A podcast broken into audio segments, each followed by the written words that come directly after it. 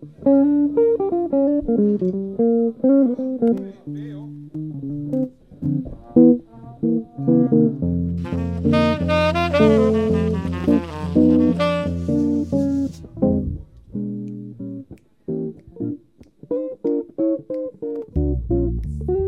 大家好，我是蛋啊！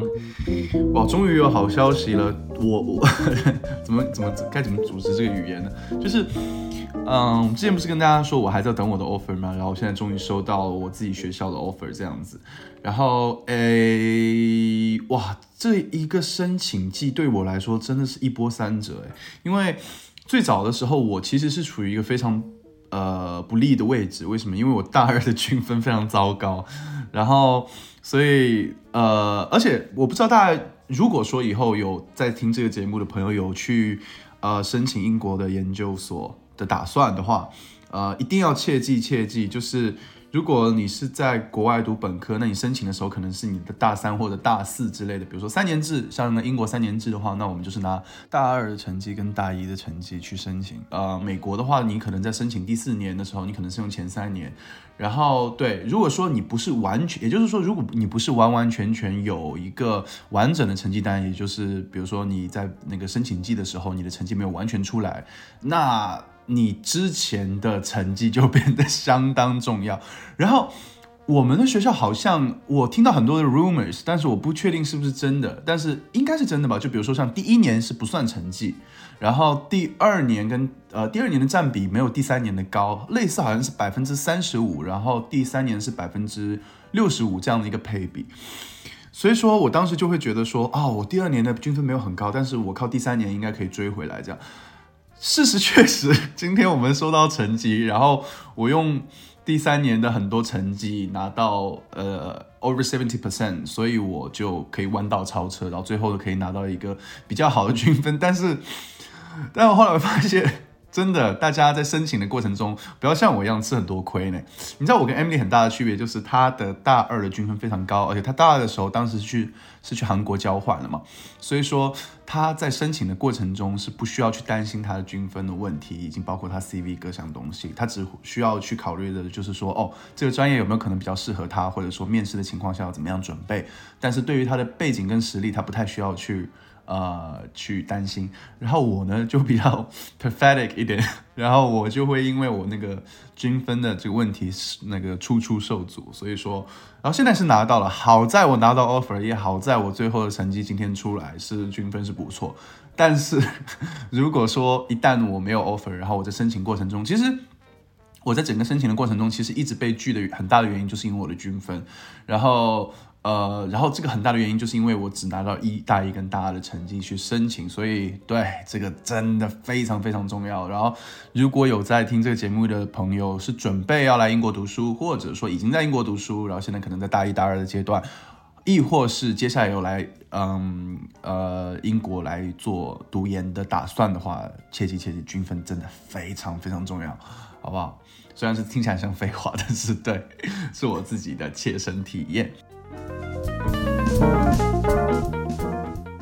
嗯呀，然后，哎，说一说最近吧。那，哎，上次讲完那一期节目以后，哎，感觉感觉还不错，因为。嗯，我会觉得，因为大家也有发现嘛，就我用的那个 opening，就用的音乐什么的也不一样，所以我更可能想要在这个节目趋向于 Emily 所想的，就是类似聊天室啊，类似比较 chill 的这样子的氛围。我们不太去很认真的聊某些东西，然后讲一大堆有的没的这样子，然后更多的时候可能就是一直在 freestyle。然后我们一开始的时候不是跟大家说，就是我们在写讲。每次做节目的一开始写脚本也好，或者一开始的时候去做 idea brainstorming 的时候，啊，我们都会大概写一个大纲，写一个结构出来。然后，但但最早的时候我们还是 freestyle。后来发现就是说，呃前几期节目做 freestyle 的时候，发现呃讲到后面的时候，经常会卡壳，不知道自己该讲什么，亦或是某一个某一个论点讲完了，然后更然后不太知道怎样马上顺滑的衔接到另外一个论点。然后我们其实不太希望在节目中有太多啪啪啪啪啪，就是停下来这样子。你可能讲完一大段，然后又停下来放一个什么音效，然后又就会感感觉节目有点就是被剪的有点稀碎，这样就是会影响到它的流畅性。所以，嗯，现在在做这个的情况下，后来我们就呃决定做一些脚本，决定做一些写一些大纲，然后帮助我们在。录制的过程中，可以比较好的有一个思维的连贯性，这样。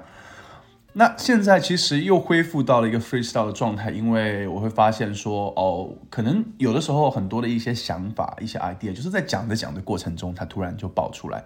你有哎，我不知道大家有没有这样的一个体验，就是当你在跟朋友聊天的过程中，然后你在聊的过程中，就突然出来了一个好的点子，或者突然出来一个。突然讲出了一些话，你原本可能是根本不会去讲的，就有一种灵感乍现的感觉，或者说讲着讲着就会讲到某一个点子上，这样，或者是我觉得这种就是类似于有点像超常发挥。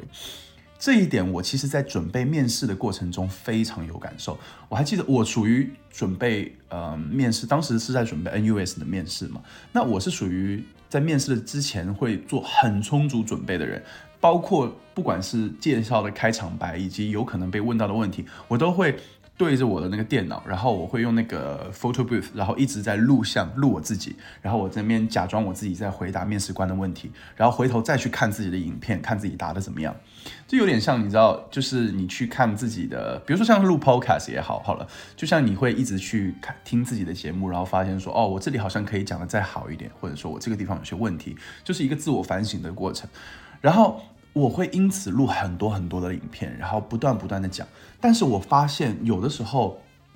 非常重要的一点是，当你放下心态，然后当你处于一个比较放松的心态的时候，你反倒可以讲出一些比较好的观点，或者你反倒可以发挥的比较好。这个是我一直以来的一个呃发现。呃，还有一个呃类似的经历就是。呃，大家可能不知道，就是原来呃，在十八岁以前的时候，其实我是比较想要从事播音主持专业，所以我当时是参加了艺考，我是艺术生，在读高校的时候，然后呃，我们当时要参加艺考嘛，艺考其实是一个非常高压，然后竞争非常激烈的一个环境，然后呃，面对面试官很很，比如说呃，在一个区域性的联考里面，然后会有超多人嘛，然后每个高校比每个就是。呃，广播类、传媒类的高校，他们都有自己学校举办的校考。那这个校考的入围者呢，还有一试、二试、三试这样子。那每一轮的面试都会非常紧张，尤其是到后面进入，嗯，可能四到六个教授坐在你面前，然后两三个摄像机对着你，哦，然后让你临场去反应做做这个情况的时候，经常会是什么呢？经常会是脚在抖，但是抑制住他，叫他不要抖。会紧张到这种程度，现在想想其实蛮有意思的那一段经历。所以就是因为当时在考艺考的时候，就会让我有想要好好准备的这个习惯吗？就是面对面试之前的时候，但是后来我发现我的经验也一样是这样子，就是与其你一直去准备各种各样，就是去想尽绞尽脑汁去想有可能出现的可能性以及可能的回答，还不如去。提高自己的知识储量，然后以一个放松的心态去这边的提高知识储量的意思，我的意思是说，就是很多的工作其实不是太能，不太能够临时抱佛脚去做，嗯。就比如说你在想象要怎么样去回答面试的有可能的问题好了，但是大部分的面试其实是你是没有办法猜得到这个问题的。但是相反，你是可以有一个大概的知识框架去回答任何有可能出现的问题。就好比这次 NUS 的面试是数据类，就是 data，然后我去选 data 这个专业的时候，那他有可能问到的就有跟比如说。啊，AI，比如说数据分析，比如说用户数据隐私之类的，就会有大致的几个方向。那么去了解这几个方向的相关的知识跟热点内容，远比你在想要怎么回答会比较有用很多。所以我觉得你有比较足够的知识储备，也比较能够让你就是在面对那个情况下的时候更加从容一点。然后如果你状态非常的从容，那你讲出有灵感或者讲出比自己平时发挥更好的情况。或可能性就会大一点，这一点就有点像，诶诶，不知道大家最近有没有去听播音？那我最近听最新的一期播音的时候，伯恩他们好像跟微笑丹尼还有那个还有是谁哦，我有点忘掉。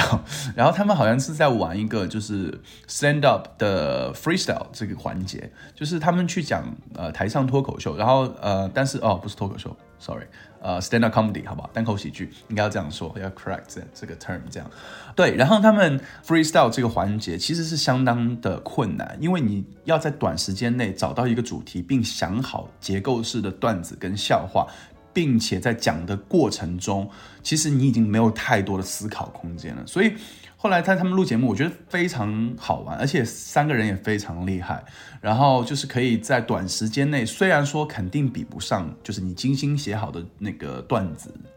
嘛，但是呢，就是其实真正真的在那个短时间内能迸发出来，就可以知道，其实这些笑话的结构跟手法，在他们平时在研究的过程中，其实已经烂熟于心了。所以说，随便在讲的过程中，就可以马上搬过来用。那当然就是。我们会听到，就是在讲笑话，他们在讲那个笑话的过程中，中间有一些衔接的部分，他们会用一些呃不是笑话的话就做铺垫嘛，因为要去争取这个思考的时间。我觉得这一点跟面试的时候超级像，因为你知道我们在准备面试的时候，我们就会其实呃有一点有一个战术，我不知道所有，我觉得所有的面试官应该是不太喜欢，但是如果你用的好的话，其实是可以。用的毫无痕迹的，就是争取时间。就是每次面试的时候，当你要收收到一个问题，当然，如果你可以在短时间内马上组织好语言跟论点的话，那当然 brilliant。但是如果你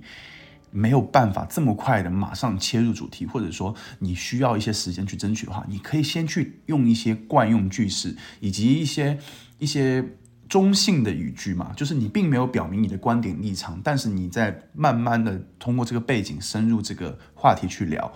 那你慢慢慢慢慢慢的就会进入循序渐进，找到自己的状态。那我觉得这个技巧非常重要，尤其适用于那些对自己一开始的发言可能有一些些不太自信的朋友们，这点我觉得蛮有用的。就比如说，我会发现，就是说，呃呃，比如说这样好了，当你在一个 seminar 的时候，就是研讨会。那有教授，比如说去问你一个关于用户隐私、用户去数据隐私的问题，好了。那比如说问你，呃，数据的那个隐私重要吗？然后你肯定第一是脑海里面肯定会在想说，哦，重要或者不重要，或者说目前虽然重要，但是怎么怎么样，或者说它不重要，但是怎么怎么样，就是你可能会在想你那个那个认可程度的配比问题，或者你回答的方式。但是后来我在想说。你如果在短时间内如果没有办法组织好这个问题的话，你可能会讲一些模棱两可的话，呃，譬如说啊，我觉得首先数据隐私当然非常的重要，因为。嗯，现在现在这个数据时代，其实很多时候我们经常，嗯，并不知道自己什么样的数据已经被啊窃取或者已经被使用这样子，然后我们也不太呃注意到我们数据的价值之类之类的。但是你有没有发现，你在讲这句话的时候，你其实没有在回答说哦这个问题真正的内核所在，你更多的时候只是在讲一些嗯不偏不倚的一些陈述性的话语这样子。但是这样的话可以帮助你马上就是争取到一定的时间去衔接到你接下来的观点然后比如说你可以马上衔接到说哦，我觉得但是数据隐私非常的嗯。到到现在这个时间点，好像已经变得难以控制，因为我们要使用服务的代价就是我们要交出我们的数据，以匹配我们自己的个人偏好等等等等。不然的话，其实如果你不用这一套系统，你可能呃会耗费更大的时间跟精力去找到你想要的商品服务，以及啊任何你可以在线上找到的东西。那这里面就是说，哦，数据隐私可能已经没有那么重要了，那才会帮你就是。准确到这个论点，对，所以这个可能就是我一点点小小小小的想法吧。关于这个面试的情况，就是如果我自己的话，当我没有办法马上切入一个论点的时候，我会通过去讲一些不偏不倚的事实，或者说一些巧思，去稍微的为自己争取一点时间，然后可以引导进我接下来的啊或左或右、或正或否的那个论点。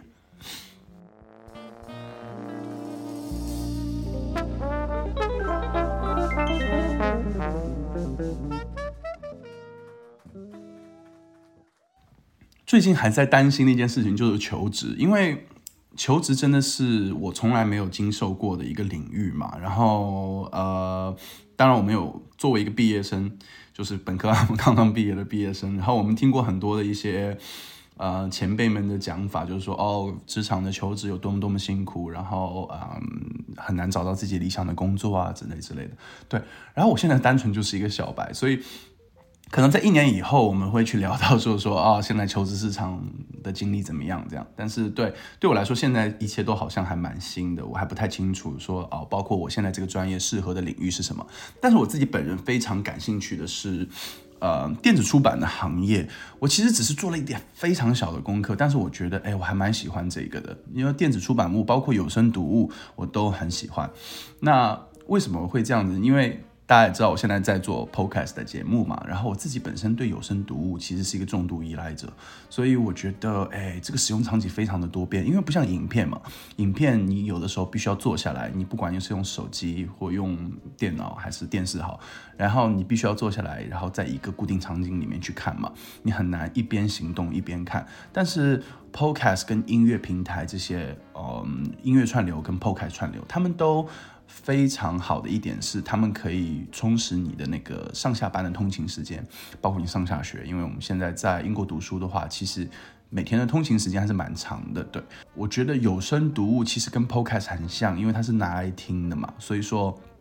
更多时候它会嗯抢占这个就是通勤时间里面的这个使用的 App 的这个市场。那呃有声读物有一点我觉得不同于 Podcast 和。和那个音乐，就是因为我觉得有声读物真的创造了另外一个可能性，就是让很多原本不会接，就是接触某个领域的一些书本的人，开始慢慢的开始去呃接受，就是看另这一种看书的习惯。那其实我觉得阅读的习惯在我们这一代人里面，其实还是蛮低的。大家我觉得。就是虽然说很多人会去想，就是说哦，其实读书非常的重要，我们要呼吁大家开始啊回归纸质书，要开始有养成培养阅读的习惯。然后，但是我觉得我们有的时候真的是要接受现实，哎，不是所有人都可以，呃，就是拿起纸质书。呃，我觉得这不是说纸质书有什么，我不是对纸质书有任何的偏见，而是我们要去想，纸读书的目的是什么，就是。当我们拿起纸质书的年代，就纸质书普遍普及的年代的时候，书本其实是文字跟信息的唯一载体，几乎是唯一载体。所以说，我们大部分的情况下是要通过书本来窃取知识。但是你知道，就比如说我这三年在 KCL 读书的时候，我几乎没有拿过任何一本书。我原来在英国读 Foundation 的时候，读预科，我是有拿书的，因为当时我们需要买 digital。嗯，international relationship 就国际关系的一些书，然后包括呃诶那个叫什么，包括什么学习技能指南之类的嘛，类似这样子，就是需要通过书，包括 human interaction 里面有一些。啊，就是心理学的课程这样子，因为有很多的著作是已经通过某个作家或者某个出版社出版，所以你要获取那个的渠道的话，纸质会比较方便一点。所以说，我们统一是用纸质书来去做功课。但是后面的这三年在 KCL。我没有碰过任何一本纸质书，我讲老实话，我从来没有碰过。为什么？因为我们所有的档案跟资料基本上都是在线上平台直接下载 download digital 的，就是 D PDF 的版本，而且你去 download 这些电子版。它其实很多时候就是原本纸质书，但是它把它印出来，把这一面打印出来，然后拿给你用。这个其实会省超多超多的时间。我还记得那时候在读 foundation 的时候，我们有一门课是专门教大家怎么在图书馆里面找资料，因为在图书馆找书其实远比我想象中要难很多很多。你要知道怎样去找到那个 genre，就那个类型。啊，是人文的还是什么？任何的科系，按科系来分别。然后你还要找到那个作者，然后你还要找到那个书，然后他还要教你说，哦，图书馆的整个系统是怎么去运作，你要什么时候归还，怎么样用这样子。嗯，远比我想象中要复杂很多。但是现在基本上这三年，我基本上只需要去到一个学校统一开发的平台上去 download 那个电子版，然后直接就可以在我的电脑上看，这省很多的时间。所以我觉得。信息无非还是会在，人们的目的还是去截取信息跟知识，但是只不过渠道跟媒体变了。那我觉得有声读物就是一个非常非常好，让大家有更好的机会去接触到很多的文学作品。就换我自己来说好了。我之前在上期节目的时候，不是跟大家聊过一些有声书，嗯，不是有声书，其实是 podcast 的平台，但是他们是偏知识取向的嘛。然后里面其实有很多的栏目呢，是他们去请在，比如说在大陆有很多名校的一些教授们，他们可能是现在历，比如说历史学或者说呃心理学上面的一些专家们，然后他们可能也是学界的泰斗。或者说非常有名的一些超级新人嘛，明星教授吧，应该这样说，因为他们可能，比如说在学术研究的领域的时候，因为他们自己独特的研究方式，可能会有一些嗯更多的关注度吧。然后就比如说，我听了有一期的叫节目是叫《白银时代》，是施展老师，施展老师他就是一名呃历史学的那个大学教授，但是他嗯大部分的时间呃。都用他自己的话来说，他说他不是一个用档案在做研究的人，他更多时候是靠自己的双脚去走。所以他这个栏目《白银时代》这这个研也是其实他是他研究的一部分，嗯，就是他去中国西北部各个地方游历了好多回，去到那边，然后去做他历史学的研究。所以说。我觉得这点跟 Netflix 很像，Netflix 有一个是叫《地球失落文明》嘛，那也是一个史学家，然后他其实是非非常有反抗精神，他不非常的不不屑于现在当今史学家认为的人类文明的时间线，他认为真实人类的文明时间线可能比现在历史官方承认的要早很多很多年，所以他就要去找史前文明存在的可能性。那唯一的渠道就是什么？就是去看，就是真的去跑到实地上去做研究。所以说。嗯，这个就是一个非常打开框架，然后跳脱原本框架的一个非常好的例子。那我觉得有声读物也是，有声读物我觉得并不是说是纸质书的威胁，恰恰相反，我认为有声书是让很多像我这样子的人，像我这样平时不太会去看纸质书，或者已经开始放弃阅读习惯的人，重新开始啊养成阅读的习惯。而这个阅读是什么？是用听的。我觉得这个很重要，因为。可能有些人并不反对获取知识，但是有些人可能会比较不习惯于读书，因为读书的要求真的非常高。你就想象好了，就比如说，当你要去看一本纸质书的时候，本身书如果它很薄还好，但是如果说比较偏厚一点点，你其实需要很大的容量，你要拿很多的空间去存那一本书。然后，如果你要平时携带那本书的话，你要把你也要会占据很大的空间在你的包包里，或者说重量，对吧？你要 carry 一个很重的重量的书，然后你在翻看的过程中，你要中间要去夹，你看到哪个部分，你要在那个地方放一个什么类似像书签之类的东西，然后整个过程。当有新的纸质书出现，你要你要去书店去逛，你要可能去独立书店，可能去呃连锁的书店也好，然后你要去各个去各个书店去去去淘或者去找你想要的那本书。然后当前的市场其实已经书店没有那么活跃了，我们看到很多的书店都在关门，包括在英国其实是一个非常注重文学的地方，我们也可以看到很多的书店正在慢慢的变少在伦敦。然后所以说有的时候可能大家是渴望知识的。大家是渴望信息的，但是我们可能不太习惯于利用书本这样的方式去获取了。那就比如说，嗯，有声读物会给我们提供怎样的一个机会呢？就是，尤其是 during pandemic，就是在大流行这一段时间吗？就 COVID 这一段时间的时候，其实大家居家的时间变多了，所以说，嗯，为多任务处理提供了一个可能性。这个多任务的。嗯，处理其实听起来好像非常那个，但其实通俗来讲就是，比如说啊，你在家里做卫生好了，比如说你在扫地，或者你在做饭，做任何在家里面的家事工作的同时，你唯一可以接受信息的最好的方式是听觉。就想，比如因为你不可能一边一边打扫卫生或者一边做一些家事的时候，你把一本书拿起来，你也不太能一边拿着手机一边。呃，一边看某个视频好了，然后一边扫地，这都不太现实。最高效的情况下是，你有一个音响，然后这个音响里面放内容给你。这就是为什么最近就是，尤其在英国，嗯，或者在欧美市场里面，呃，智能音响，比如说像 Alexa 这些，就开始变得非常非常的流行，然后也变成很多人认为的居家必备，especially during the pandemic。所以，嗯。我觉得有声读物可以借由这个音箱的市场，其实会发挥很大作用。就想像我现在这个情况，我有的时候不太会听太多的播客了。播客的跟有声读物对我现在的占比应该是三七，然后播客更多的时候是我很喜欢的一些老节目。嗯，比如说像好味小姐播嗯播音，然后瓜吉，然后乌托邦，然后 Juicy Basket，就是所有的我自己兴趣导向的所有的东西，我会去听，包括像啊八分、美丽想编辑部这些。但是后来我在想说，嗯，如果说你有的时候经常会去听这些东西，其实跟你去看 YouTube 其实蛮像的，就是你只是在获取一个娱乐导向的知识。但是如果说如果说你想要去拓宽一下自己的知识广度，或者去了解一些新鲜东西的话，那有声读物会是个非常好的选择。就比如说最近看那个听那个白银时代的时候，我会觉得说，呃，施展老师讲的内容非常的吸引我，以及他节目做的精美的程度啊，是高乎就是高过我的想象。因为一开始的时候，我会认为就是说，其实有声读物的。声音的结构，在整个节目中，你可以去增加的一些效果跟沉浸式的体验，非常的，其实非常的难。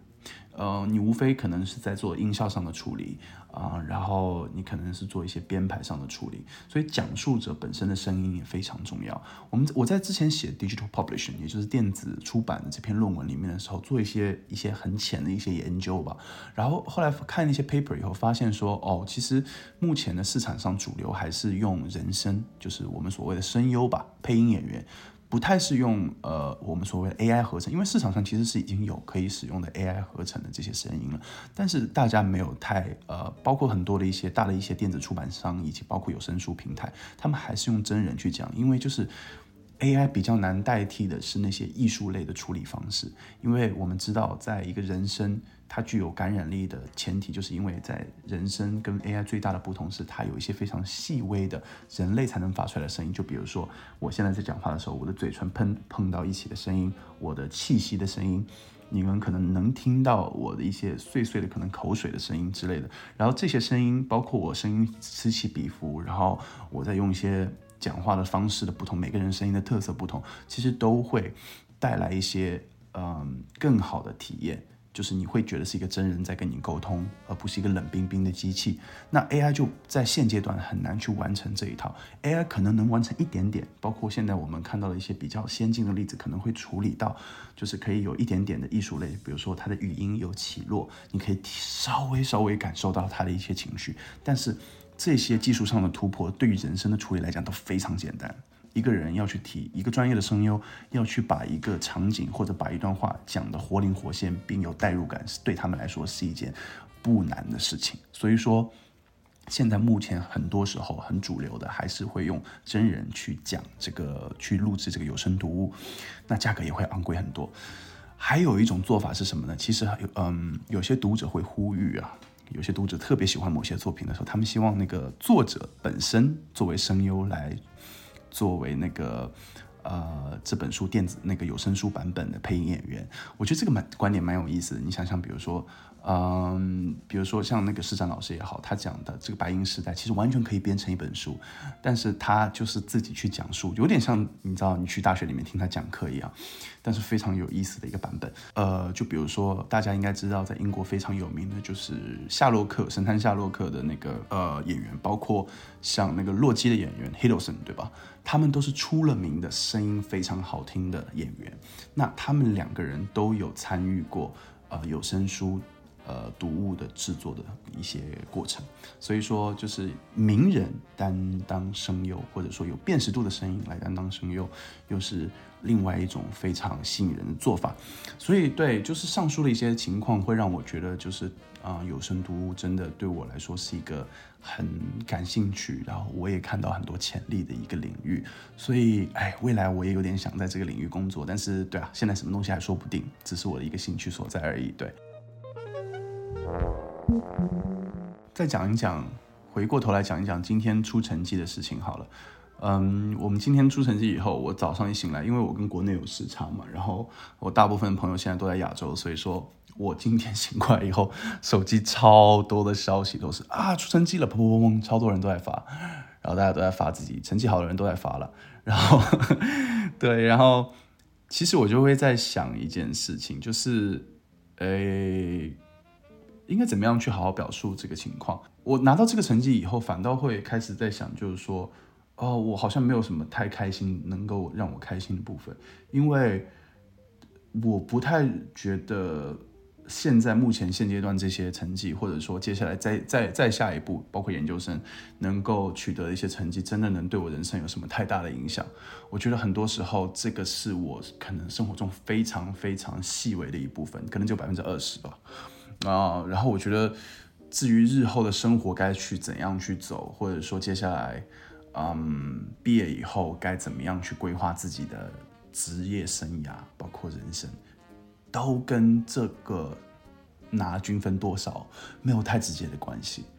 我原本是一个 underdog，就是我原本是一个成绩没有那么好的人，说我也这么想的。然后我现在拿到了我第三年该应得的这些分数的时候，我还是这样想的，就不太有什么，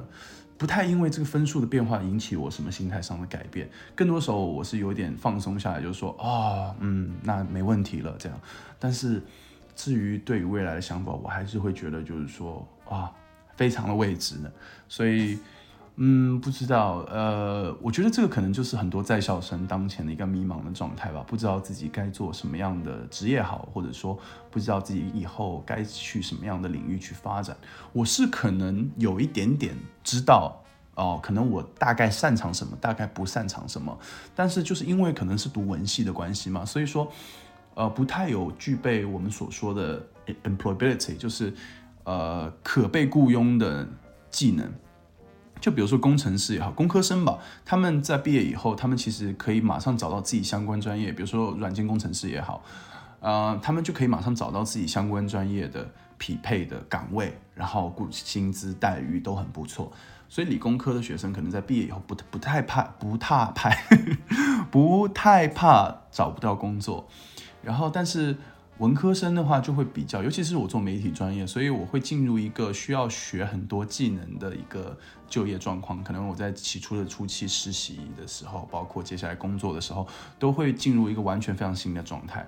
所以我既有一点不太知道接下来该怎么办，但更多的其实很兴奋。